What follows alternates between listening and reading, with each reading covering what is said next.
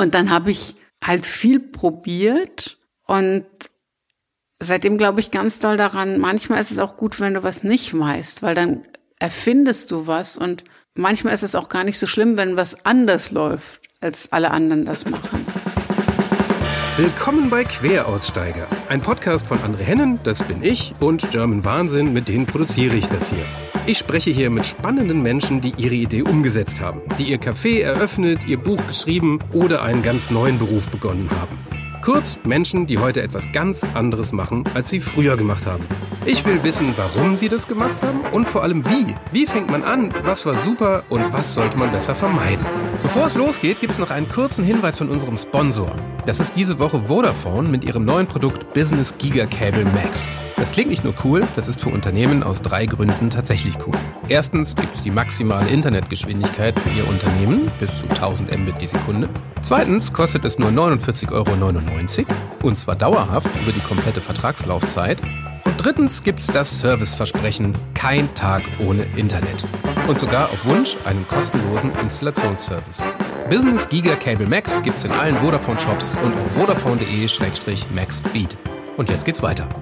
Los geht's mit einer ehemaligen Architektin, die jetzt Verlegerin und Vorsteherin des Börsenvereins des deutschen Buchhandels ist. Queraussteigerin Karin Schmidt-Friedrichs. Ja, willkommen. Ich bin hier heute im Haus des Buches in Frankfurt und da auch noch im Zimmer mit den größten Sesseln, nämlich im Büro von Karin Schmidt-Friedrichs. Die ist seit letztem Jahr die Vorsteherin des Börsenvereins des deutschen Buchhandels. Das hat tatsächlich nichts mit Aktien zu tun, sondern das ist der Dachverband aller Buchhändler und Verlage. Und da ist sie sozusagen die höchste Sprecherin. Ich bin jetzt ganz ehrlich, jedes Mal, wenn wir uns treffen, bin ich ein relativ kleiner Junge, weil ich einen Heidenrespekt vor Karin habe. Und ähm, Karin war hier auch nicht immer, sondern sie ursprünglich hat sie mal ein Praktikum bei FC Gundlach gemacht, dieser Fotografenlegende. Dann war sie einige Jahre Architektin. Dann hat sie mit ihrem Mann zusammen den Verlag Hermann Schmidt geführt und führt ihn auch heute noch. Und daher kennen wir uns auch. Ähm, und jetzt sitzen wir hier. Und ich freue mich riesig, dass du äh, zwischen 500.000 Presseterminen und einer tatsächlich vor wenigen Stunden abgesagten Leipziger Buchmesse überhaupt noch Zeit findest. Das nenne ich mal professionelle Organisation. Vielen Dank. Ja, ich danke dir fürs Kommen und ähm, die weichen Knie sind aber ganz auf meiner Seite, weil ich deine Textkompetenz bewundere. Also von daher steht's eins zu eins, was das Zittern anbetrifft. ähm, genau, du pass auf, ich fange tatsächlich meistens vorne an. Mhm. Und das war natürlich das Fotopraktikum bei keinem Geringeren als FC Gundlach. Wie kommt man denn daran?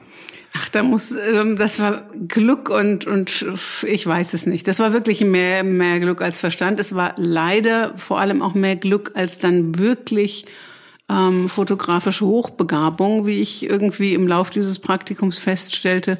Ich war sehr ambitioniert und habe tatsächlich in den Monaten mehr oder weniger rund um die Uhr in diesem schönen Hochbunker gearbeitet ähm, aber am Schluss festgestellt, es gibt leider Menschen, die können einfach unendlich viel besser fotografieren als ich. Und plötzlich dachte ich auch, das hole ich wahrscheinlich auch nicht auf. Und dann dachte ich mir, behalt doch lieber ein schönes Hobby, was dir Spaß macht, als irgendwie zu gucken, dass du was professionalisierst, was vielleicht gar nicht so wahnsinnig dein Talent ist. Für sowas sind Praktika ja auch gut. Ja, aber wie bist du überhaupt drauf gekommen?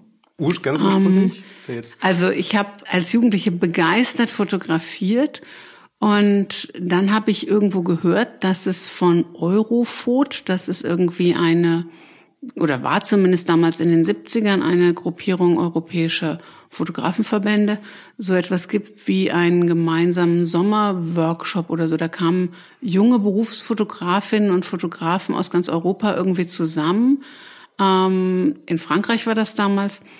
Und da habe ich mich einfach beworben. Ich war gar nicht junger Berufsfotograf, aber irgendwie hatten die noch einen Platz frei und ich konnte am besten Fremdsprachen. Ich konnte auch da schon nicht am besten fotografieren. Und dann habe ich so gesehen, was die alles machen und was die an Bandbreite machen. Wir bekamen jeden Tag ein Thema und dann sind wir so ausgeschwirrt und haben was fotografiert. Und das hat mich mehr elektrisiert als alles, was ich bis dahin so gemacht hatte, was jetzt mit 16 auch vielleicht nicht die Latte so hoch legt. Und dann habe ich beschlossen, ich muss unbedingt Fotografin werden. Und dann habe ich im Fotolabor gearbeitet und so. Also was man dann halt so macht als Schüler. Mhm. Und habe aber natürlich nie ein wirkliches Feedback für die Fotos bekommen. Und dann bewunderte ich FC Gundlach und kein Wunder. Und ähm, habe dem geschrieben und der hatte relativ, also der hatte ja damals auch Studios, die er vermietet hat und eben das Fotolabor und den Laden und die Galerie.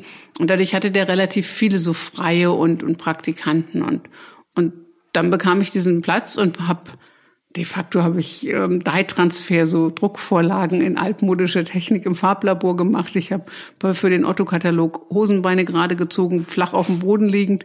Ich habe türkise Rollerblades in ganz Frankfurt gesucht, weil wir unbedingt mit irgendwie türkisen Rollerblades durchs Studio fahren wollten und dabei irgendwas shooten. Gab aber keine türkisen Rollerblades. Dann haben wir eine Nacht über irgendwelche nicht türkisen Rollerblades in Türkis gespritzt. Mit denen durfte man dann aber nicht hinfallen. Und lauter solche Sachen. Bin Paternoster gefahren, habe Autolacke fotografiert und gut ausgeleuchtet. Ich halt immer nur den Kabel getragen äh. und so. War, war eine super Zeit. Was hast du dem denn geschrieben? Ähm, was schreibt man denn da? Das weiß ich natürlich nicht mehr, was ich dem geschrieben habe, aber ähm, ich glaube, eine Sache zieht sich so ein bisschen durch mein Leben. Wenn ich was ganz doll will, dann ähm, gebe ich mir ganz viel Mühe, das so darzustellen, dass anscheinend der Funke überspringt. Das klappt bis jetzt relativ häufig. Ja, Keine Ahnung. Ich weiß nicht, wie ich das mache. Dem aktuellen Büro auch ansehen. genau. Scheiße, ich so durchziehen. Genau. Ja, okay. Und wie, äh, du hast dann angefangen, Architektur zu studieren. Wie bist du genau. dann da drauf gekommen? Also ich habe dann in Hamburg gesessen und war kolossal verliebt in Hamburg. Ich war aber ähm, Gott sei Dank im Nachhinein auch verliebt in einen ähm, netten Herrn, der heute mein Mann ist und mit dem ich heute den Verlag zusammen betreibe. Der studierte in Stuttgart und hatte eben diese, diese gewisse Sinnkrise, dass ich dachte, in der Fotografie ähm, werde ich irgendwann so ein Passbildstudio betreiben. Und das war es dann doch nicht, was ich wollte.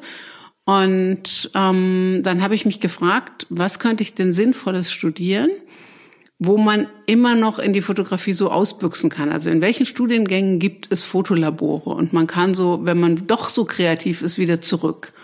Und wenn man aber nicht so kreativ ist, könnte man vielleicht was so Solides machen. Und dann habe ich mir das vorgestellt. Also wir schreiben jetzt 1979 erstmal Zeitreise zurück, ähm, Ende 79. Ähm, ja, das wäre doch toll, wenn ich Architektur studieren würde. Und da gibt's immer Leute, also gibt's ja immer Fotografie dabei. Und wenn ich dann total kreativ und genial bin, dann baue ich tolle Häuser und wenn ich das nicht bin, dann werde ich sowas wie Bauzeichner. Gab es damals tatsächlich noch als Beruf. Also so diese zweite, die Sicherheitsebene. Und dazu galt Stuttgart als ein Top, eine Top-Uni für Architektur. Und dann hatte ich so eine vordergründige Begründung, warum ich dann nach Stuttgart gehe, weil ich wollte jetzt nicht sagen, du, du fehlst mir so doll und ich will jetzt wegen dir nach Stuttgart und wollte aber nach Stuttgart. Und das war eine gute, war eine ideale Strategie, um eben nach Stuttgart zu kommen und de facto erstmal ziemlich viel nicht Architektur zu studieren, sondern doch im Fotolabor wieder zu arbeiten und dann eben Architekturmodelle zu fotografieren und Architektur zu fotografieren. Und sehr langsam zu studieren, aber mit sehr viel Freude. So kam ich dann nach Stuttgart. Was, äh, warum fotografiert man denn in der Architektur so viel? Ähm, also es gab da zumindest ein sehr gut ausgestattetes ähm, Fotolabor und alles. Ehrlich gesagt war das nicht so gut besucht. Also man fotografiert wohl doch nicht so viel, aber der, der Typ, der da eben dieses Fotolabor betrieb als Assistent, der war ganz froh, dass jemand so begeistert war und immer wieder kam und sagte, können wir noch mal gucken, wie wir da das meiste rauskitzeln, so halt dann Handabzüge und so Geschichten. Und der hatte, also es gab wohl auch Fotokurse, aber der war immer, der war halt immer da und dieses Labor war auch immer da. Und ich war, glaube ich, mehr in dem Fotolabor als in den Vorlesungen. Das war auch alles 1980, 81. Das, das hat hier keiner kontrolliert. Du hattest keine Regelstudienzeit. Und ich habe daneben gejobbt. Nö, nö, das gab's nicht. Ich, das ist echt, ich bin so eine Oma. Also Zweifaches sogar fast. Genau, genau. ja, ähm, nee, und ja, du hast es dann ja fertig gemacht und dann warst du tatsächlich, also du hast währenddessen bist du ja Mutter geworden. Genau, während des hab, Studiums. Ne? Genau, also ich habe dann, ähm, dann habe ich endlich angefangen Fahrt aufzunehmen. Also erst habe ich wirklich alles, Architektur ist hier so ein Generalistenstudium und das ist Oder war es zumindest damals. Und das ist ganz toll, weil du eben von Baugeschichte bis Städtebau bis, ich habe Wettbewerbe mitgemacht mit Architekturbüros, immer so als studentische Aushilfe von in Paris und sowas. Aber natürlich habe ich überhaupt nicht darauf geachtet, dass man irgendwann auch mal Scheine machen muss, um irgendwann mal ein Diplom zu kriegen. Und stattdessen bekam ich dann im fünften Semester, sechsten Semester ähm, ein Kind und dachte, das ist super, das kann man im Studium viel besser unterkriegen als nachher in der Karriere. So die Theorie. Und ähm, dadurch habe ich relativ lang studiert. Das hat aber tatsächlich niemanden gejuckt. Und irgendwann war ich trotz allem fertig, also zwei kleine Kinder und ein schönes Diplom. Und dann kam, das ist, glaube ich, eine typische Frauenvita, die Frage, wer gibt einem das Vertrauen, dass man echt was in der Birne hat und dass man auch was durchziehen kann und dass man durchaus ranklotzen kann. Nicht obwohl man zwei Kinder hat, sondern man hat dazu noch zwei Kinder. Das ist, das eine nimmt ja das Hirn nicht weg. Aber das ist in einem dazu noch männerdominierten Beruf nicht ganz leicht gewesen und erschwerend kam hinzu, ich war in Stuttgart ziemlich gut vernetzt und mein bis dahin Mann, Bertram, ähm, ging dann aber nach Mainz, um dort eine elterliche Druckerei zu übernehmen. Und ich hatte so das Gefühl, wir sind ja emanzipiert, ich bleib in Stuttgart und dann haben wir halt so eine Wochenendehe. Und montags früh krabbelte aber unsere Tochter irgendwie, damals also in der Stuttgarter Zeit noch nur ein Kind, immer an die ähm, Wohnungstür und rief Papa. Und ich dachte mir, das ist ein doofes Konstrukt, das macht man besser nicht. Mhm. Ging dann also auch nach Mainz, studierte von Mainz aus in Stuttgart fertig und kam dann mit dem Stuttgarter Diplom und ohne Netzwerk nach Mainz. Und nun ist Mainz auch nicht die Top-Architekturmetropole der Welt. Und dann habe ich eine Weile so Dachgeschosse ausgebaut und Küchen umgebaut und Läden umgebaut und immer so Kleinjobs, die für alle interessanten jungen Architekten zu langweilig waren, die bekam ich dann. Und das fand ich ja, man kann sagen, Berufserfahrung ist immer gut, aber das musste man sich schon sehr schön reden. Mhm. Das habe ich zwei Jahre gemacht, ja, und ähm, habe dazwischen in einem Anflug von totaler Selbstüberschätzung einen absolut abgeranzten Altbau ähm, gekauft und, und gesagt, den saniere ich jetzt und den saniere ich so gut, dass sich das rumspricht und dann mache ich mein Architekturbüro da rein. Ja. Und in Mainz. Genau, also das Haus steht noch, einfach zu meiner Ehrenrettung.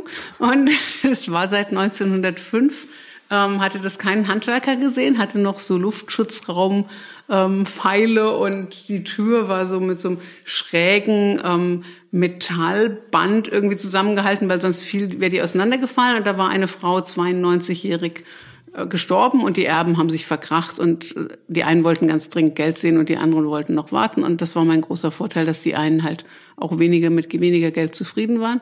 Dann habe ich das noch saniert und just bevor ich dort dann mein äh, seht ihr was ich kann Architekturbüro aufgebaut hätte, kam die Schnapsidee, die Bücher, die Bertram als Akquise oder als Außendienstmaterial für seine Druckerei quasi produziert hat, so Simply the Best, ja. sagte ich völlig bar jeder Ahnung, wenn ich die doch verkaufen könnte, dann könntest du davon mehr machen und dann hätten wir einen Verlag. Und also ich weiß, dass wir dabei einen Rotwein getrunken haben, aber ich schwöre, es war nicht in Volltrunkenheit, sondern es war einfach so eine Idee. Und dann sind wir zum ersten Mal auf die Buchmesse und haben gesagt, wir probieren das mal. Verrückt, okay. So, so kam der Verlag. Das Jetzt würdest du nicht mehr da publizieren, ne, wenn du das gewusst hättest. Ach du so. nee, ich war, muss nur ganz ein bisschen aufholen, weil das ging jetzt hier gerade so, das war jetzt so, so ein, äh, ist gerade so durchmarschiert. Hm, pardon. nee, nee, alles gut. Ähm, ich werde aber doch nochmal zu, zur Architektur nochmal mhm. fragen. Also du, als du fertig studiert hattest, dann mhm. war das dann war das eine Anstellung. Also dann warst du in einem Architekturbüro. Genau. Und wie war da der Tag? Also jetzt mal von den Dachgeschossen. Also wie, wie muss man sich so einen typischen Alltag, als ich habe jetzt Architektur studiert? also der war schon nicht ganz normal, weil ich nur eine halbe Stelle hatte, eben mit den bis dahin dann zwei Kindern. Und aber immer gesagt habe, ich bin soweit flexibel und das, was sich rausstellte, sehr schnell war, dass ich ganz gut mit Bauherren kann und dass ich auch so überzeugen kann anscheinend. Also wurde ich tatsächlich, obwohl ich noch so jung und so selten, ähm, also so relativ selten äh, vor Ort war, ähm, mitgenommen zu so, das Witzigste war ein, so eine Kette, die gibt's glaube ich heute gar nicht mehr. Die kauften irgendwie Läden, kleine Läden an so B-Lauflagen und machten die ganz, ganz, ganz schnell, wirklich sehr oberflächlich schick, um leerstehende Läden wieder quasi zu vitalisieren. Also die gingen da nur temporär rein und verkauften da irgend so nippes Schmuck oder Billigklamotten oder sonst irgendwas. Und die Kernidee war aber, dass sie dann teurer weitervermietet werden können, mhm. nachdem sie eben wieder vermietet sind. Und das habe ich erstmal betriebswirtschaftlich überhaupt nicht verstanden, weil mhm. ich dachte immer, der Bauherr will einen schönen Laden und ich erklärte immer, was viel nachhaltiger und wichtiger und schöner sein müsste, bis ich verstanden habe, das geht gar nicht darum. Es geht darum, den ganz schnell wieder eingerichtet zu haben. Mhm. Und das waren drei Leute, die da kamen und die waren extrem bärbeißig und raudihaft und also überhaupt nicht meine Art der Kommunikation. Und ich versuchte immer zu argumentieren mit so dieser Idee von Ästhetik und wir könnten auch noch dies. Und es ging im Prinzip nur darum, wie kriegen wir das hin, dass der Kübel vorm Laden wegkommt, weil Kübel vorm Laden verhindert Traffic und traut die sich da beim irgendwie Amt, was für Kübel zuständig ist, weiß ich heute nicht mehr, wer das, wie die heißen, irgendwie mit dem entsprechenden Sachbearbeiter so lange rumzuzerfen, bis der Kübel weg ist und möglichst auch so lange wegbleibt, bis die den Laden wieder dann weitergeben. Ja. Das genaue Geschäftsmodell habe ich nie verstanden, aber das war sehr folkloristisch. Für die habe ich dann in absoluter Rekordzeit voll gegen jede Überzeugung eben irgendwie einen Laden umgebaut, der vorne, vorne hui und hinten absolut pfui war. Und nach drei Monaten oder sechs, weiß ich heute nicht mehr genau, war der Laden auch wieder weg und da war dann halt ein anderer Laden, aber die, die Rumlau, also die Laufströme hatten sich anders ja. eingeprägt. Also habe ich was gelernt, aber, aber wollte ich nicht gerne übernehmen. Und eine andere Sache war, dass da bist du ja dann fast in der Eheberatung irgendwie Freund von Architekturbürochef will irgendwie die Frau will eine neue Küche und die alte Küche ist zu klein und was kann man da noch irgendwie, wo kann man eine Wand rausnehmen, wo kann man noch irgendwie und Schiebetür statt Tür und so. Und das war dann oft abends, weil da wollten sie immer beide mitreden und dann sitzt du da irgendwie mit so einem Paar, was du nicht kennst und debattierst übers Kochen und so private Architektur ist ja gebaute Nutzung. Also wie ja. kommst du nach Hause? Sitzen Sie da zu zweit? Sitzen Sie in der Küche? Kochen Sie in der Küche nur oder tragen? Wer trägt das dann raus? Und die waren sich immer nicht so sehr einig. Das war extrem witzig. Und da dachte ich, Architektur ist eigentlich eher Therapie, wenn du ein Familienhausbau machst. Und so Sachen waren das dann. Und irgendwann musste ich mal für so ein ähm, Berufs Bildungsfachzentrum, in dem ganz viele Regale blöderweise vor Fenstern standen. Die sollten neue Fenster bekommen, irgendwie wärmeschützende. Musste ich rausfinden, wie man möglichst schmale Fensterflügel, damit die hinter den Regalen noch aufgehen und gleichzeitig kosten aber mehr Fensterelemente immer mehr. Und es gab so optimier das mal, wie die jetzt möglichst viel Regal da reinkriegen und möglichst günstige Fenster. Und ich dachte mir, mach doch einfach die Fenster, also mach die Front zu oder putz einmal im Jahr mhm. von außen. Wenn ihr sowieso Regale davor stellt, warum müssen diese Fenster aufgehen? Aber musste aus irgendeinem Grund, da habe ich mehrere Tage so Fensterdetails geguckt und ausgerechnet, wie weit steht der Flügel dann in den Raum und kann man die noch aufmachen und gehen die Regale davor. Fand ich sehr widersinnig und ja, klingt jetzt alles ein bisschen folkloristisch, aber während du da drin steckst, ist es also so, du kennst es doch, man kommt vom Studium, man denkt, ja, ja. jetzt die Welt verändern und ich, der Star, auf den die Welt gewartet hat und ich und jetzt und dann noch ein städtebauliches Diplom, was ja der Größenwahnsinn ja. schlechthin ist. Also ich, nein, ich baue nicht nur ein Gebäude um, ich baue gleich eine ganze Stadt um. Und dann machst du irgendwie Fensterbänder in den richtigen Breiten dafür, dass hinter den Regalen die Fenster noch raufgehen und fragst dich, nee, dafür habe ich nicht studiert und das, das mache ich jetzt irgendwie mal eine gewisse Zeit. Aber das kann es auf Dauer nicht sein. Das hat ja nicht mehr so viel mit dem künstlerischen Anspruch dann zu tun. Nee, und es war auch, also das war ja noch eine Zeit, wo du zum Beispiel auch kein Recht auf einen Kita-Platz hattest. Also du musstest oh Gott, ja, Bedürftigkeit an, nachweisen, um einen Kita-Platz zu bekommen. Und nun war Bertram ja Junior-Unternehmer, also Junior-Chef. Also mit der Bedürftigkeit war es ja auch nicht so weit her.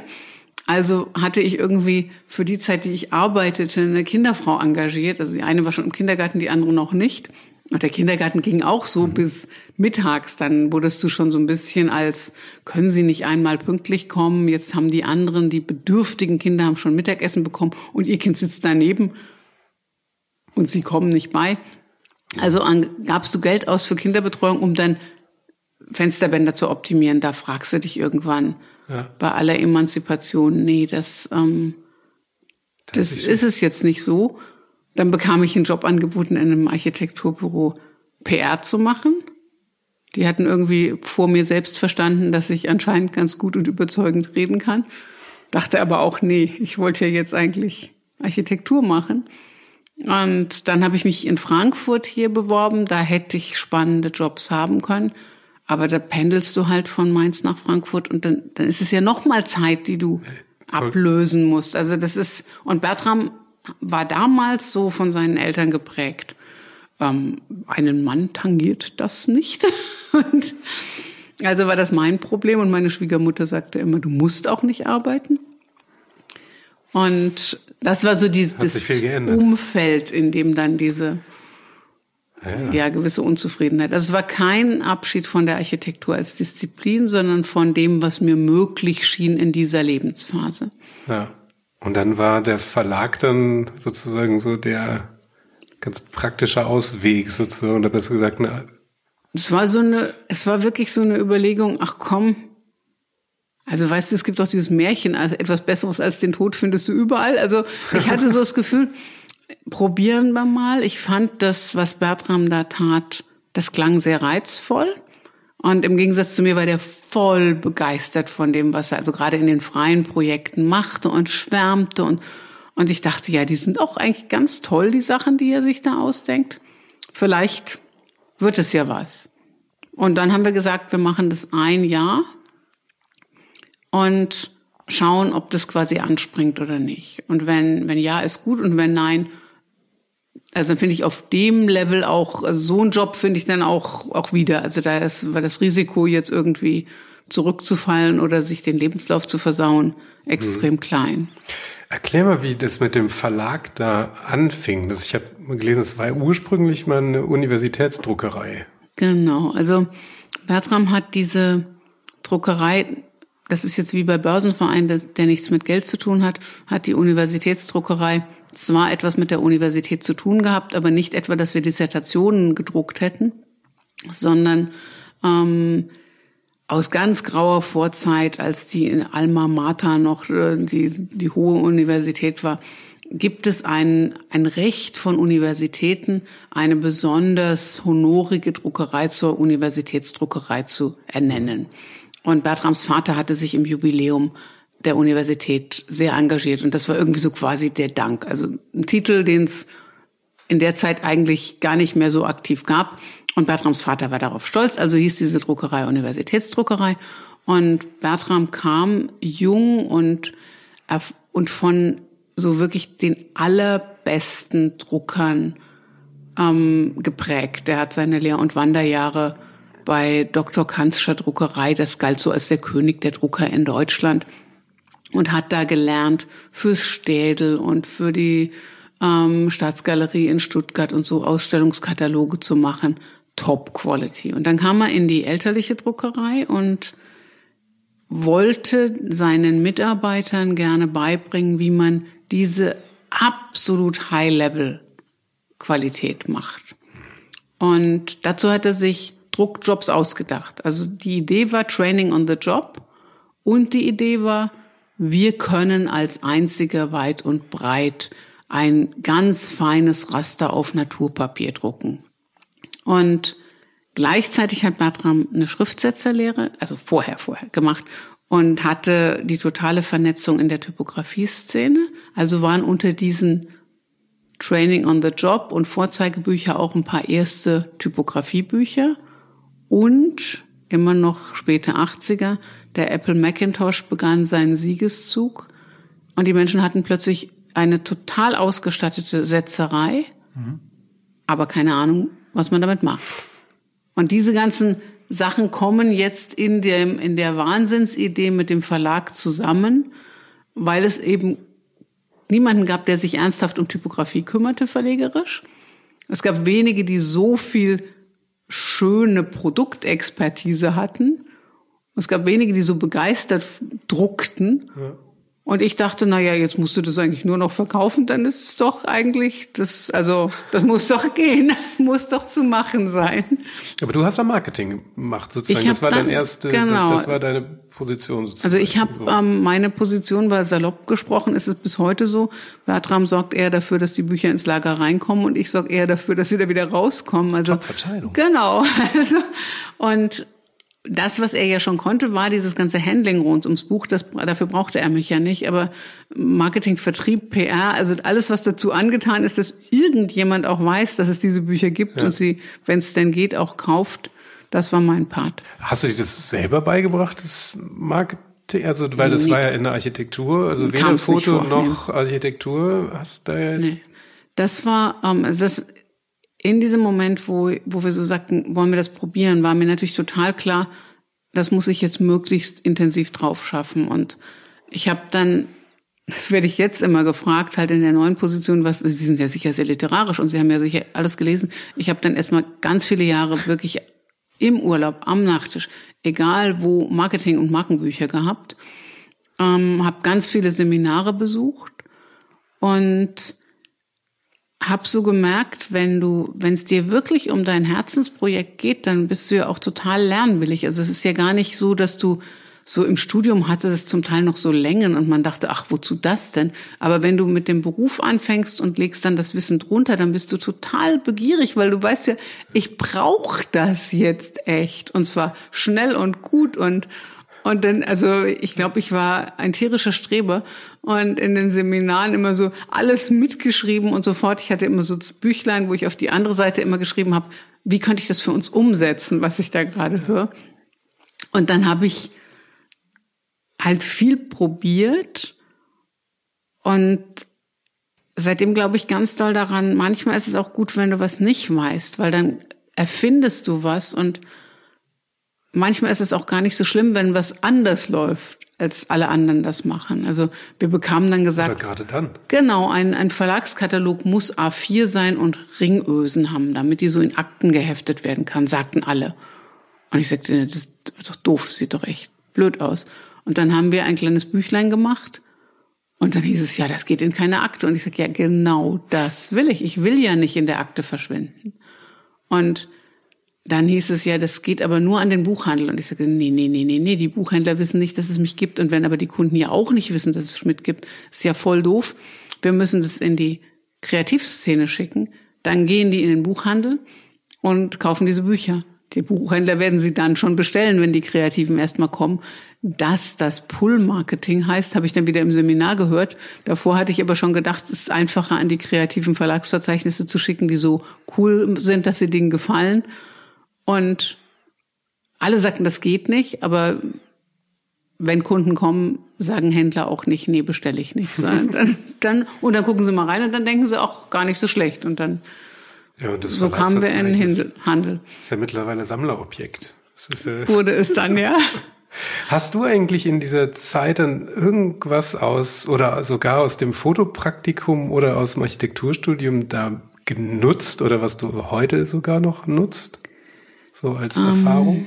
Also ich glaube, aus der Architektur habe ich so ein ganz massives Prozessdenken mitgenommen. Also ich habe am Anfang immer gedacht, mach das mal so, als wäre es eine Bauleitplanung. Also so, was mein erster Plan fürs erste ADC-Buch, was ich dann halt gesteuert habe, also Bertram hat's gedruckt, aber ich habe es gesteuert, habe ich mir immer überlegt, im Bau wäre das jetzt, du brauchst einen Rohbauer und während der Rohbauer noch dies macht, könnte der aber schon mal die Fenster so weit bauen. Also machst du immer so Balkendiagramme. Und genauso war das, wenn die Charge von Andrucken wieder irgendwo zu den Kreativen geht, könntest du aber hier schon mal, und dann gab es so eine Spalte, if Reklamation, dann zweiter Andruck, if not, Pfeil nach da. Das, das sah alles aus wie ein Bauleitplan. Der Bertram kam immer an und sagte, sieht ja aus, als würdest du schon immer ADC-Bücher steuern. Und ich sage, nee, ich habe einfach beschlossen, das ADC-Buch ist jetzt eine Baustelle und es muss dann so laufen. Und ich wusste aber zum Beispiel nicht, dass natürlich der dritte Andruck nur nötig ist, wenn Andruck eins und zwei nichts getaugt haben.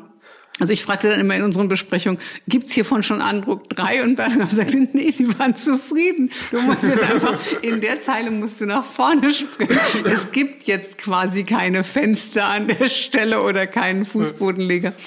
Also dieses Denken in Prozessen und, und in Bezug auf Typografie habe ich ganz oft übersetzt, ähm, wie ist ein eine sauber konstruierte Schrift, also dieses Konstruieren, wie muss, müssen Dinge funktionieren, das habe ich mir am Anfang auch in meine Architektur übersetzt. Aber ähm, weiter habe ich da, glaube ich, außer viel Freude am Beobachten von guter Architektur und guten Räumen nichts mitgenommen. Und aus der Fotografie, ich habe dann fürs erste Verlagsverzeichnis habe ich fotografiert. Und dann hatte ich aber ja lange irgendwo doch nicht mehr viel gemacht und da kam dann diese bittere Erkenntnis, dass es einfach wirklich andere besser machen. Also, da hat sich das dann leider nochmal bewahrheitet, dass ähm, ja, ich glaube, es ist ganz gut, dass das andere machen. ja, aber Marketing lief dann ja ganz, ganz gut. Also das machst du ja bis heute. Ja, und das Marketing war auch plötzlich was, das, das hört man ja ab und zu, dass Menschen halt du denkst so in der Schule, was kann ich? Dann warst du schon immer mal ganz gut in Kunst und dann denkst du plötzlich, du kannst es. Und ich hatte zwar Deutsch-Leistungskurs, aber dass mir Sprache mal so viel bedeuten würde und hm. ähm, dass es mir total Spaß macht, mir zu überlegen, was haben denn Leser oder Kunden für Nutzen von so einem Buch? Das, das kam, also wurde halt nicht gefragt. Du weißt ja nur, was Lehrer, Arzt und was irgendwie Papa und Mama machen oder so. Hm. Und ähm, ja, dann merkte ich, das mache ich gerne und das ist so ein, es ist ja fast wie ein Flirt mit deiner Zielgruppe. Also es ist ein Überlegen, was hat dieser Titel, den auch so ein bisschen darstellen, dass man sich vorstellen kann. Das lag mir und dann habe ich nachher eben ja gedacht, stärken, stärken. Jetzt gehst du mal zu Wolf Schneider oder solchen Koryphäen und lernst halt Sprache. Also ich war immer dann ganz Wolf viel, Schneider? ich war bei Wolf Schneider, ja. Also da muss man wieder erklären, äh, genau. das ist, der hat der hat so nicht nur, aber auch Deutsch für Profis geschrieben. Das ist so, ich glaube, für Journalisten war, glaube ich, so die Hauptzielgruppe, mhm. aber äh, Wege zum gutem Stil. Mhm. Und ich glaube, so ungefähr jeder Texter und Autor, den ich kenne, hat das zumindest also mindestens das gelesen. Genau. Also und wie bist du an den? Hast du den auch geschrieben oder? Nee, den, bei dem habe ich richtig ein teures Seminar gebucht, weil ich eben die Bücher gelesen hatte und das war das härteste Seminar. Ich hoffe, er hört nicht zu. Aber sonst ähm, muss er nimm das. Ähm, also das wirklich härteste Seminar, weil da musstest du, also du musstest ganz viel Geld zahlen, das war richtig teuer. Und dann musstest du Texte einsenden. Und natürlich nimmst du dann ja deine, die Texte auf, die du am stolzesten bist. Und dann hat der vor, also mit der ganzen Gruppe, hat er deine Texte zerrissen und erklärt, warum die alle, also eigentlich alle scheiße sind. Und warum wir alles so lange Sätze machen und warum das äh, zusammengesetzte Verb nicht der eine Teil schon hier vorne sein kann und dann bla bla bla bla bla und dann hinten nochmal irgendwie der Rest vom zusammengesetzten Verb.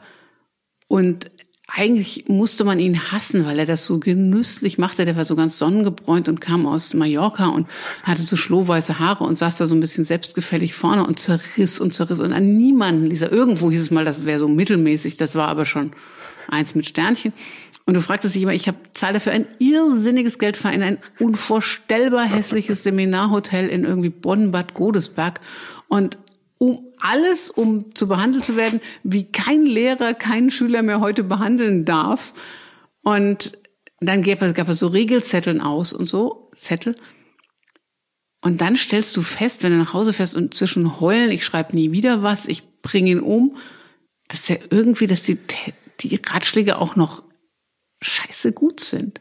Und dann bist du so hin und her gerissen und kommst nach Hause und sagst, und, und dann ertappst du dich dabei, du nimmst diesen Spickzettel und tust ihn da irgendwie so unter diese Ablage auf dem Schreibtisch und guckst zwischendurch mal. Ja, das ist das Schlimmste. Und das war, das war das fieseste Seminar, was ich gemacht habe. Aber ich schätze mal, es hat auch eine Menge gebracht. Also, ja, so einen Chef hatte ich auch mal. Ja, also ähm, äh, pädagogisch ist es immer noch nicht mein Vorbild. Ich würde dann noch mal nach der Digitalisierung dann fragen, mhm. weil da kam ein relativ harter, also ich erinnere mich, dass das, ich weiß gar nicht, wann das genau war, Anfang 2000er oder so, wo mhm. so E-Books das erste ja. Mal rauskamen. Da war, da ging sein Wahnsinns-Hype durch die Gesellschaft mit, ja, jetzt die Verlage können alle dicht machen und Papier wird überhaupt nie wieder benutzt. Und äh, das war so eine, aus meiner Sicht, ich bin ja ein großer Innovationsfan, aber das war so ein Ding, was so unfassbar überschätzt wurde. Ich glaube, so, ich glaube, E-Books mhm. haben, weiß nicht, du weißt es natürlich besser, aber ich glaube so fünf Prozent Marktanteil, wenn es hochkommt. Ich weiß es jetzt im Moment tatsächlich nicht auswendig, aber weil ich irgendwie lauter Leipzig-Gedanken gerade so, im oh Kopf habe. Ja. Aber, ähm, aber, aber es, es ist vernachlässigbar gering. Ja, aber da war die Hölle los, das mhm. weiß ich noch. Also es war richtig so die Frage, also End of Print war so die große Überschrift. Ja. Und da saß ich unablässig auf irgendwelchen Podien und irgendwie Digitalisierungsexperte sowieso. Ähm, der und der von Random House, die haben schon das und das probiert. Und der und der aus Amerika, die haben natürlich noch viel mehr probiert. Und dann gibt's hier noch Frau Schmidt-Friedrichs, die macht noch Bücher. Und irgendwann habe ich gesagt, ich mache solche Saurierpodien nicht mehr. Also ich gebe nicht mehr den Dinosaurier auf den Podien, weil das ist mir einfach zu doof. Und hatte aber immer, also wir haben hausintern ganz viel überlegt im Verlag. Ich glaube einfach nicht daran, dass es nur digital oder nur analog gibt, sondern ich glaube, dass sich die Inhalte ihre Formen suchen.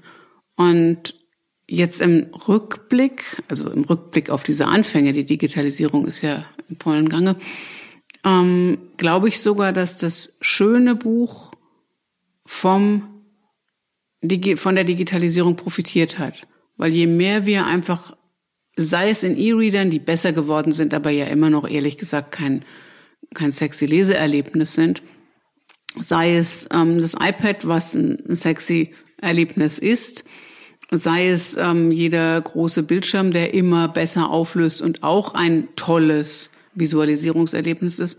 Neben dem allen suchen Menschen ja trotz allem auch das Analoge und auch das Haptische und auch das ähm, Exklusive, also im Sinne von, während ich am iPad lese, kommt dauernd irgendwie hier eine WhatsApp und da eine SMS und da sehe ich, dass die Mail, der Mail-Account schon voller ist. Also bin ich ständig wieder am Switchen. Wenn ich ein Buch in der Hand habe, habe ich ein Buch in der Hand und dann bin ich in diesem Buch im besten Fall so tief drin, dass ich auch vergesse, dass mein Handy mir währenddessen noch sagen könnte, wie viel SMS gekommen sind oder wie viel vor allem Mails. Und am Anfang dieser Zeit hat man aber gedacht, das substituiert sich völlig. Und niemand liest mehr Bücher und alles wird jetzt digital. Und im Moment, glaube ich, kommt ja das Hörbuch ganz massiv wieder dazu. Mhm. Ähm, und das wird die, das wird sich je nach, nach Kundenbedürfnis. Also ich habe Bücher, die habe ich als stoffliche Bücher und als Hörbuch, also als Download, weil ich das auf dem Auto, auf der Autofahrt weiterhöre. Ähm, ich habe Dinge nur auf dem E-Reader, weil ich denke, auch das langt für unterwegs. Ja. Und die Geschichte also, sucht sich im Medium. Eben, die, also wir Menschen sind ja viel intelligenter, als man manchmal denkt. Wir können schon mit mehreren Ausgabeformaten überlegen, was will ich wie. Ich hatte letztens, ähm, die Tage hatte Stuckrad, äh, Benjamin von Stuckrad-Barre hatte einen schönen Satz gesagt, nee, nee, ich lese, also warum er denn noch auf Papier lesen würde, dann sagt er ganz einfach, ich finde es ganz geil, in der linken Hand zu spüren, wie viel ich schon geschafft habe. Mhm, genau. Also du weißt auch, während du, also ich lese nicht wahnsinnig viele Krimis, aber wenn ich mal einen Krimi lese, wenn du den auf dem E-Reader liest, dann hast du nicht intuitiv diese Lösung, ah, jetzt, das ist sowieso noch nicht der Böse, weil hier ist noch viel zu viel zu lesen. Mhm. Ähm, also in der rechten Hand dementsprechend, das ist jetzt nur eine Fehlfährte oder das wird nur, das dreht sich noch zweimal. Während wenn du nur noch so zehn Seiten hm. hast, dann, das kennt man doch, da will man das nicht weg. aus der Hand legen, dann weißt du ganz genau, und jetzt dreht sich noch einmal und dann kommt noch was ganz Überraschendes und dann ist es aber so. Und das ist im, beim E-Reader weniger intuitiv. Ja, also, ja. Du kannst ja, das ist mir einmal passiert. So. Da war plötzlich das Buch vorbei. Hm? Und, und du hast du überhaupt nicht gemerkt, dass der jetzt irgendwie noch, also erwartest noch, jetzt muss da noch was kommen. Ja. Das erwartest du, wenn die rechte Hand leer wird, nicht mehr. Ja, ja. ja wahrscheinlich. Also diese, ähm, ich sag's jetzt mal neutrale oder ich sag mal vernünftigen Umgang mit dem Medium, das kommt dir, ich komme ja jetzt Richtung Börsenverein. Mhm. Also, wie, wieso hast du damit eigentlich mal angefangen? Ich habe, ähm, jetzt muss ich wieder einen Zeitsprung zurück machen. Ähm, meine ältere Tochter ist 85 geboren und ja, dann wurden die halt irgendwann groß und dann kamen die in die Pubertät und irgendwann ist ja auch so klar, dann gehen die halt mal irgendwann aus dem Haus und ähm, bis dahin hatte ich dann natürlich sehr viel mehr Zeit und im Verlag tat das sehr gut und ähm, dann habe ich mich oft gefragt, gibt's noch was daneben? Dann habe ich angefangen zu beraten, habe Konferenzen moderiert und ähm, habe Seminare gegeben, was mir immer alles sehr viel Spaß gemacht hat und habe da wieder so auf einer Metaebene geklärt, was was passiert eigentlich gerade und habe das in den Verlag eingebracht. Und dann klingelte irgendwann das Telefon, das war 2000, ich glaube Ende 2002 und der Hauptgeschäftsführer des Börsenvereins war dran und wollte mich gern kennenlernen. Und ich habe als erstes gedacht, oh Gott, wahrscheinlich haben wir unseren Mitgliedsbeitrag nicht pünktlich gezahlt. Dann dachte ich, nee, dafür ruft nicht der Hauptgeschäftsführer an, das würde die Buchhaltung anrufen. Und dem hatte man erzählt, dass ich recht bildungsaffin sei. Und das war ich, weil ich ja all die Sachen doch, während ich gestartet bin, überhaupt erst lernen musste. Also ich war tatsächlich auf Tausenden von Seminaren und ich war in ganz, in allen Bildungseinrichtungen der Branche mindestens schon einmal auf dem Seminar und auch bei vielen anderen Anbietern. Und irgendjemand hatte ihm gesagt, das wäre toll, wenn ich den Vorsitz vom Berufsbildungsausschuss für diese Branche übernehmen würde. Was insofern grotesk ist, als ich ja nie eine Ausbildung in dieser Branche gemacht hätte. Und dann habe ich da so als Gast ähm, teilgenommen und wie immer gibt's in der Bildung dieses föderale Prinzip. Also es gibt immer ein Bund-Länder-Thema. Egal, wo du Bildung ansetzt, es ist immer ein Bund-Länder-Thema. Und irgendjemand traute mir wohl zu, dass ich genau mit diesem Moderierenden, was man meinte, was ich hätte, ähm, das führen könnte. Und dann habe ich in der Sitzung gesagt, dass, also sehr offen gesagt, ich habe keine Verlagskaufmannsausbildung, ich habe nicht Buchwissenschaft studiert, sondern Architektur. Also irgendwie machen sie ein ganz klein bisschen den Bock zum Gärtner, aber wenn sie das wollen und wenn sie ja alle die Fachahnung haben, dann würde mich das reizen, dieses Ehrenamt anzunehmen. Und dann wurde ich da eben Vorsitzende und habe da schon gelernt, dass es in einer Branche, die aus Verlagen und Buchhandlungen und dem sogenannten Zwischenbuchhandel. Das sind die Logistiker, die machen, dass du jedes Buch am nächsten Tag in der Buchhandlung abholen kannst. Mhm. Dass die natürlich mal unterschiedliche Interessen haben. Und das eine Berufsbild war schon überarbeitet, das andere noch nicht. Und dann waren die, die noch nicht überarbeitet waren, so ein bisschen eifersüchtig. Und dann gibt's große und kleine Unternehmen und die drückt völlig woanders der Schuh. Und das musst du in der Bildung abbilden. Also dadurch kam ich so ein bisschen in dieses große Konstrukt Börsenverein rein, aber mit einer zwar führenden Ehrenamtsposition, aber doch eher peripher, nämlich der Bildung. Und berichtete ab und zu an den Vorstand und der Vorstand war so ganz, also da ging man dann schon so ein bisschen hin. Hoffentlich bin ich auch gut genug vorbereitet. Und das habe ich viele Jahre gemacht.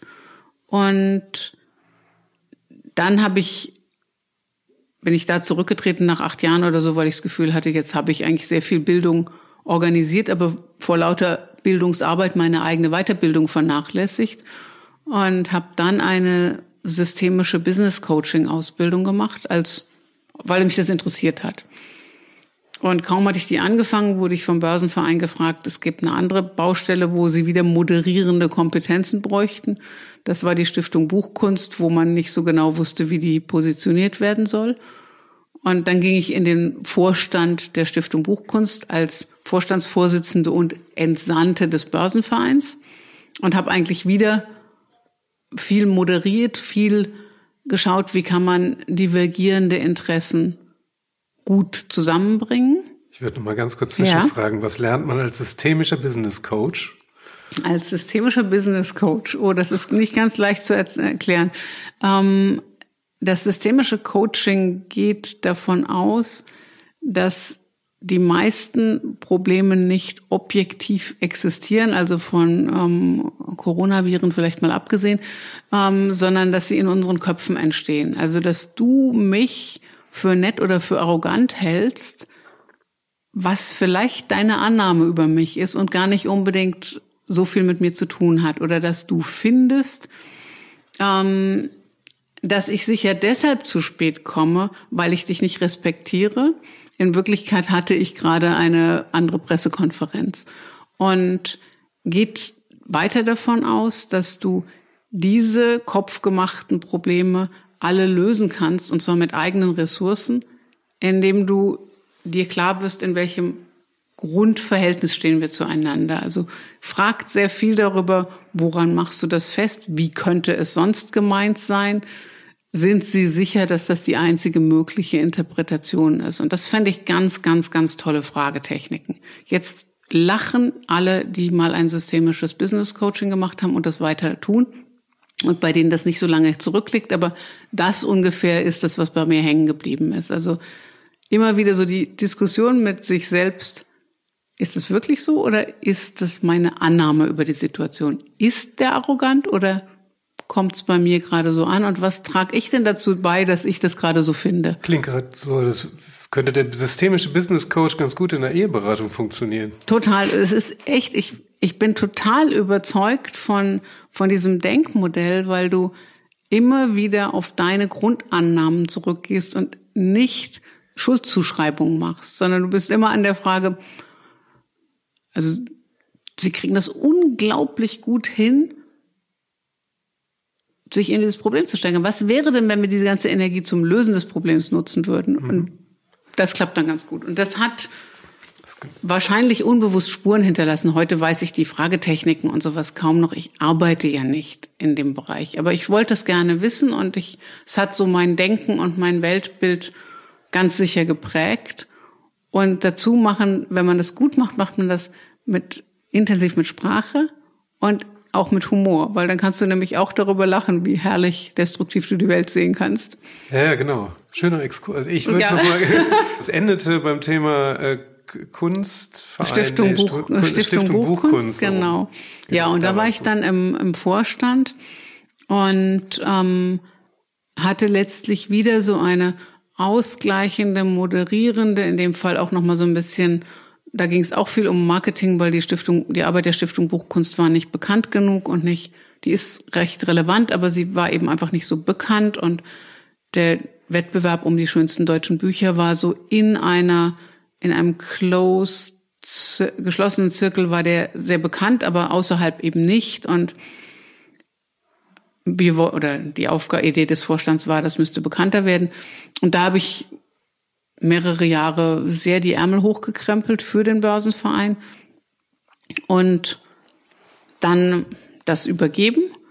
Ist das alles ehrenamtlich? Das ist alles ehrenamtlich, ja. Und ich habe immer so das Gefühl gehabt, ich lerne dabei eine ganze Menge. Man lernt tolle Leute kennen und man, also ich, ich konnte so ein bisschen eine Stärke ausleben, die ich glaube ich habe, dieses vielen Menschen zuhören und dann gucken, wie findet man auf einer Metaebene eine Lösung, die nicht so ist, der eine zieht den anderen über den Tisch oder umgekehrt. Und es ist auch nicht ein fauler Kompromiss, sondern was ist eigentlich der Kern unseres gemeinsamen Interesses? Und oft gibt's den ja. Und man findet ihn nur nicht sofort. Gut, und dann war das, war das auch fertig. Und dann habe ich mir eine gewisse ehrenamtsfreie Zeit gegönnt. Und dann wurde irgendwie klar, dass mein Vorgänger, Heiner Riedmüller als Vorsteher, nicht mehr wiedergewählt werden kann. Man darf nur zweimal drei, also man darf einmal wiedergewählt werden. Also die maximale Zeit sind sechs Jahre. Und das ist also so in der ganzen Branche gemurmelt und getuschelt. Ja, hm, was meinen Sie denn wer und hm und wer und wen gibt's denn da? Und dann wirst du schon auch so mal gefragt, wäre das nicht auch was für Sie? Und ich denke so, habe ich nie drüber nachgedacht, aber und dann kennst du das, dann hakt sich das manchmal so im Kopf fest. Dann bist du sowas gefragt worden oder hast so eine Idee und denkst dir, ach, könnte jetzt auch, könnte mich auch reizen. Und dann habe ich, haben Bertram und ich uns vier Wochen gegeben, in denen wir wirklich sehr ernsthaft so eine Checkliste gemacht haben. Was sind die, was kann ich, was bringe ich mit an Kompetenzen, was, was vielleicht auch nicht was sind die Chancen, was sind die Risiken für mich persönlich, für uns als Paar, für uns als Unternehmen, als Verlag. Das ist jetzt ein Ehrenamt, was wirklich viel Zeit kostet. Und hatten uns dafür eine Frist gesetzt und dann habe ich noch mal mir zwei Personen ausgesucht, mit denen ich einfach offen sprechen wollte. Traust du mir das zu? Bin ich das? Also wie sieht das jemand von außen? Weil der eigene Partner ist ja dann in dem Prozess auch nicht mehr. Also wenn der vier Wochen mit dir diskutiert hat, ist der als objektiver Außenstehender nicht mehr zu gebrauchen. Und da kam eigentlich auch sehr ermutigendes Feedback. Und dann habe ich meinen Hut quasi in den Ring der Kandidatenriege geworfen. Da lag aber schon einer drin, also von daher ich wusste, es gibt einen echten Wahlkampf was für die Branche ganz toll ist, weil nämlich nur wer die Wahl hat, also wer, wer wirklich Auswahl hat, hat auch eine Wahl. So ein Bestätigen ist ja doof. Für die Kandidaten ist das nur bedingt toll, weil du Klar. ja eben einen echten Wahlkampf hast. Und es ist vor allem dann nur bedingt toll, wenn du eigentlich deine größte Stärke im Moderieren und Vermitteln siehst und gar nicht so im Kämpfen. Ja. Ähm, aber das war halt auch eine ganz interessante Lernerfahrung. Wie war das? Mm, das war,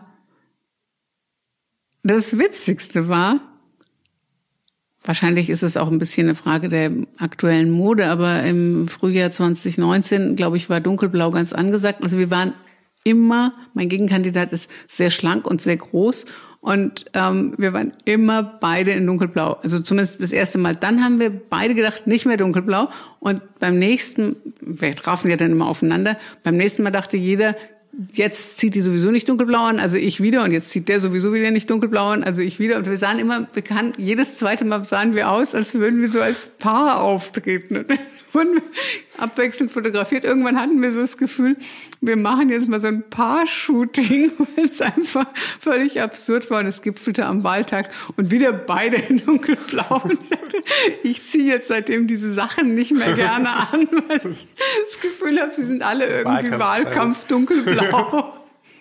Und was würdest du jetzt sagen, so was ist so die, also das ist jetzt glaube ich acht Monate oder so? Es ist, ja, also gewählt wurde ich im Juni, aber das Amt angetreten habe ich Ende Oktober, also von daher. Was ist so gefühlt jetzt schon so deine, deine beste Erfahrung aus der Zeit? Ähm, was eine ganz schöne Erfahrung für mich ist, also der Vorstand, ähm, wir sind neun Personen, von denen ähm, vier quasi qua Amt in dem Vorstand sind. Das ist die Vorsitzende des Ausschusses für den Buchhandel, also die nennen wir Sortimenteausschuss, die Vorsitzende des Verlegerausschusses, der Vorsitzende des Ausschusses für den Zwischenbuchhandel, also die Interessenvertretung der Logistik und ein Vertreter von den Landesverbänden. Die vier sind, man nennt es im Vereinsrecht geborene äh, Mitglieder des Vorstands, also die die sitzen da und die haben auch schon Erfahrung. Und das ist sehr gut, weil dadurch ist nicht alles neu. Dann gibt es eine gewählte ähm, Frau im Vorstand, die war schon Mitglied des vorigen Vorstandes und war aber quer, also war Nachrückerin, ist dann bestätigt worden und war von daher, hat so eine halbe Vorstandsperiode schon gehabt, noch relativ neu, aber schon ein bisschen erfahren. Und dann gibt's vier neue. Wenn man jetzt die in der Mitte mal so als Zünglein an der Waage nimmt, dann gibt's vier erfahrene und vier neue. Und ich finde, das, also dafür bin ich jeden Tag dankbar, ähm, dass wir sehr schnell ein ganz vertrauensvolles und offenes und überhaupt nicht so rechthaberisches Miteinander gefunden haben. Es könnte ja so sein, dass die Vorsitzende des Verlegerausschusses jetzt immer sagt, und die Verleger denken aber nur, sondern also wir, wir tauschen Gedanken aus. Natürlich ist die mit der Brille der Verleger in dieser äh, Position, aber es gibt überhaupt keine so Spartenkriege, wo man einfach kämpft um des Kämpfens willen, sondern mhm. ähm, ich erlebe die Arbeit in dem Vorstand als sehr sachorientiert, sehr zugewandt und vertrauensvoll. Also das ist so irgendwie, und das ist bei einem neuen Gremium ja, das kannst du nicht alleine machen. Du kannst da mit einer gewissen mhm. Moderation reingehen. Aber wenn da sich zwei hinsetzen und die Arme verschränken und sagen, nö, dann du bist denen ja nicht vorgesetzt. Ich bin ja de facto, ich bin die Repräsentantin und ich bin die Sprecherin und ich habe den schönen Titel Vorsteherin, aber das ist ja ein demokratisches Gremium ja. und da könntest du auch ewig im Kreis reden und aus Prinzip gegeneinander sein und dann wäre es ziemlich nervig und das ist es halt überhaupt nicht. Ja. Ich habe noch, ich habe gerade schon gesehen, wir haben äh, schon fast mal zur Abschlussfrage hier. ähm, wenn den Podcast hören ja relativ viele, die überlegen, soll ich das machen? Mhm. Traue ich mich? Mhm. Eben hat es ja schon mal Pro- und Kontralisten mhm. erwähnt. Ähm, was, wenn du jetzt über alles nochmal zurückdenkst, mhm. also Fotografie, Architektur, mhm. Verlag, Marketing, mhm. Börsenverein. Was würdest du als Erfahrung oder als Motivation oder als Tipp jemandem mitgeben, der gerade überlegt, hm, soll ich das machen, soll ich das nicht machen? Also ich weiß jetzt leider nicht, wer das gesagt hat und ich finde, krieg auch den Wortlaut ganz sicher nicht hin. Aber irgendwo habe ich mal gelesen, wenn man in einer Sache Experte ist, ist wird höchste Zeit, was Neues anzufangen. Ähm, ich habe, also es ist sicher auch eine Frage von Wesenszug, aber ich glaube, ich bin immer facettenreicher und auch irgendwie runder in meinem Wesen geworden, wenn ich auch noch was Neues angefangen habe. Also ich, ich gehöre ja noch zu einer Generation, wo man so von now and ever, also so, so eine Biografie mit so viel Brüchen. Also meine Eltern waren etwas entsetzt, als ich dann nicht nur nicht Fotografie, sondern auch nicht Architektur. Kind, mhm. wozu hast du es denn dann fertig studiert? Und ich sage, ja, weil ich es nicht abbrechen wollte. Und es war ja auch toll. Ähm, und dieses trau dich, was Neues zu machen und ja, entweder du fällst oder dir wachsen Flügel. Und meistens fällt man ja gar nicht so tief. Also das muss man sich schon überlegen, was passiert, wenn das nicht klappt. Hm. Aber es klappt halt garantiert nicht, wenn man es nicht versucht. Und ich bin eigentlich immer mit den Sachen, die ich neu probiert habe, ich hatte immer ein bisschen Angst, ich hatte immer so ein bisschen auch Lampenfieber. Aber ich habe immer das Gefühl gehabt, guck mal da, wie interessant, da kommt jetzt noch mal eine Facette von dir durch, die du so gar nicht kennen, sonst gar nicht kennengelernt hättest. Und aus irgendeinem Grund sind die Erfahrungen von dem anderen trotzdem wertvoll, auch wenn du gar nicht, sind ja gar nicht fachliche Kompetenzen, aber es, irgendwelche ja. Kompetenzen nimmst du mit. Ja.